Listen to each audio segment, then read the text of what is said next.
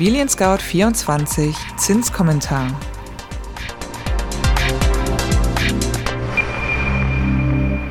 Hallo, liebe Hörerinnen und Hörer. Mein Name ist Konstanze Renken und ich begrüße Sie ganz herzlich zum Zinskommentar im September 2019 von Immobilien Scout 24. In diesem Podcast-Format wollen wir Sie über die aktuellen Zinsentwicklungen auf dem Finanzmarkt informieren und werfen dafür immer auch einen Blick hinter die Kulissen. Diesmal steht der Zinskommentar unter dem Titel Zinsen auf dem Weg zur Null. Baudarlehen bald zum Nulltarif? Doch zunächst wie immer das Wichtigste in Kürze. Erstens. Brexit und Handelskonflikte bedrohen die Konjunktur. Auch Deutschland steht am Rand der Rezession. Zweitens. Die FED hat ihre Leitzinsen erstmals seit zehn Jahren gesenkt. Wie die EZB reagiert, steht noch aus.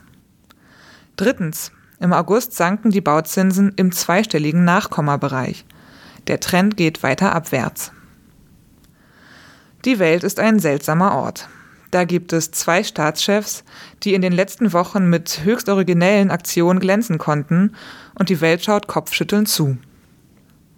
Der Brexit um jeden Preis. Struwwelpeter Boris Johnson, Premier in Großbritannien, sorgte für etwas mehr als nur Raised Eyebrows bei seinen Landsleuten. Hunderttausende Demonstranten protestieren gegen Johnsons Taschenspielertrick, das Parlament in eine Zwangspause zu schicken, damit diesem weniger Zeit bleibt, den Brexit Ende Oktober zu verhindern. Öffentliche Anfeindungen, wie zuletzt ein nicht ganz jugendfreier Twitter-Post des britischen Schauspielers Hugh Grant, der Johnson als überbewertetes Badespielzeug aus Gummi, overpromoted Rubber Bath Toy beschimpfte, perlen an Johnson ab. Geradezu spitzbübisch clever war sein Antrittsbesuch bei Kanzlerin Merkel. Da verband er doch seine Forderung nach Neuverhandlungen des Brexits mit der auf Deutsch dahergesagten Phrase Wir schaffen das. Angela Merkel war angesichts dieser Zweckentfremdung ihrer berühmten Formulierung aus Zeiten der Debatte über Geflüchtete not amused. Der US-chinesische Handelskrieg eskaliert. Der Brexit hält also weiterhin die Welt in Atem. Auch US-Präsident Donald Trump tut sein Möglichstes, um da nicht hinten anzustehen. Mal abgesehen von seinem Skandelchen rund um das Ansinnen, Grönland von den Dänen zu kaufen und dann beleidigt den Staatsbesuch abzusagen, erreichte der Handelskrieg zwischen den USA und China am 1. September-Wochenende die nächste Stufe der Eskalation. Waren im Wert von mehr als 100 Milliarden US-Dollar sind von der 15-prozentigen Sonderabgabe betroffen. China revanchierte sich umgehend. Immerhin verschob Trump einige Sonderzölle, die nicht nur die Industrie, sondern auch die amerikanischen Verbraucher schädigen werden. Smartphones, Laptops und Kleidung sind erst ab dem 15. Dezember dran, um das Weihnachtsgeschäft nicht zu stark zu belasten, wie es aus Washington hieß.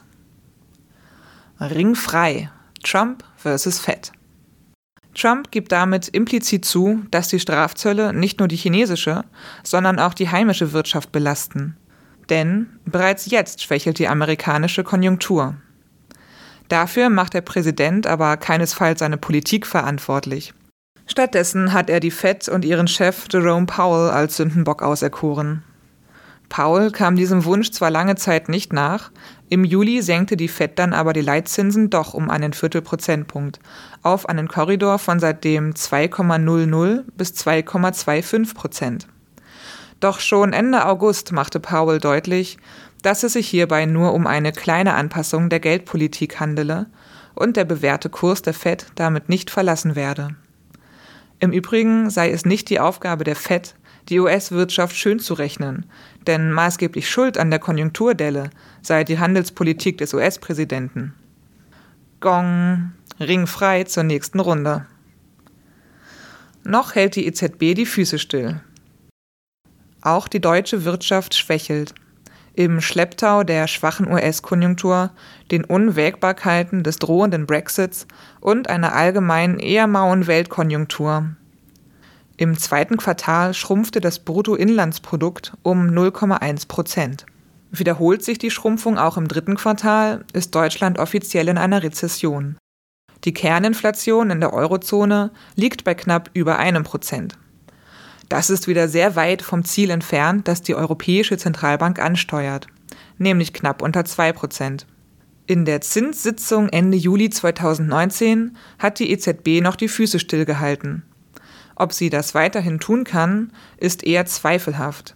Zinsexperten erwarten eine Wiederaufnahme der Anleihenaufkäufe, aber auch eine Zinssenkung in den negativen Bereich stünde im Raum. Zombifizierung der Wirtschaft.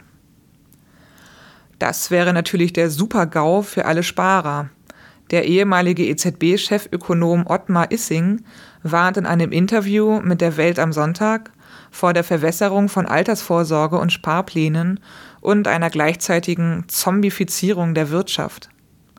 Durch den niedrigen Zins werden schwache Banken wie Untote künstlich am Leben gehalten. Diese wiederum verlängern mit ihren Krediten das Leben schwacher Unternehmen, erläutert er das Dilemma. In Dänemark gibt es Baukredite schon zum Nulltarif. So unerfreulich die gesamtwirtschaftliche Situation ist, so angenehm gestaltet sie sich für Bauherren, die jetzt eine Baufinanzierung benötigen. Gibt es bald Baudarlehen gar zum Nulltarif? In Deutschland wird dies von den Experten verneint. In Dänemark bieten aber bereits zwei Banken Kredite zum Nulltarif an, für bestimmte Darlehen sogar zu Negativzinsen. Das Immobilien Scout 24 Zinsbarometer. Zinsen im Sommerloch.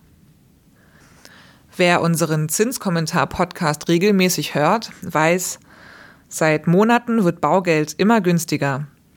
Auch der August war dabei keine Ausnahme. Die Zinsen fielen sozusagen ins Sommerloch.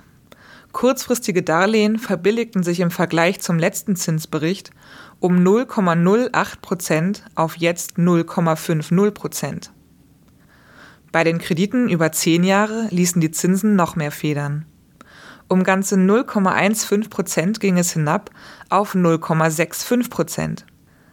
Bei den 15-jährigen Krediten ging es um satte 0,20 Prozent abwärts und die 1%-Marke wurde erstmals in diesem Jahr unterschritten. Der Zähler steht bei aktuell 0,95 Prozent. Auch die langfristigen Kredite mit 20-jähriger Zinsbindung gingen um 0,18 Prozent zurück auf nur noch 1,19 Prozent. Ein kleiner Hinweis. Bei den Zinsen handelt es sich um Durchschnittswerte der bei Immobilien Scout 24 gelisteten Baufinanzierer zum angegebenen Stichtag. Das war für diesen Podcast der 31. August. Für die Kalkulation wurden folgende Modelldaten verwendet. Angestellter, Darlehenssumme 200.000 Euro, Beleihungsauslauf 80 Prozent, Tilgungsrate 3%. Damit sind wir am Ende des Immobilien Scout 24 Zinskommentars für den September 2019 angelangt. Sie haben Fragen, Anregungen, Wünsche oder Kritik für uns? Dann schreiben Sie uns gern eine E-Mail unter podcast@scout24.com. Wenn Ihnen unser Podcast gefällt, Hinterlassen Sie uns eine Bewertung und abonnieren Sie uns bei iTunes, Spotify oder wo immer Sie Ihre Podcasts gerne hören. Am Mikrofon war Konstanze Renken. Vielen Dank fürs Zuhören und bis zum nächsten Mal.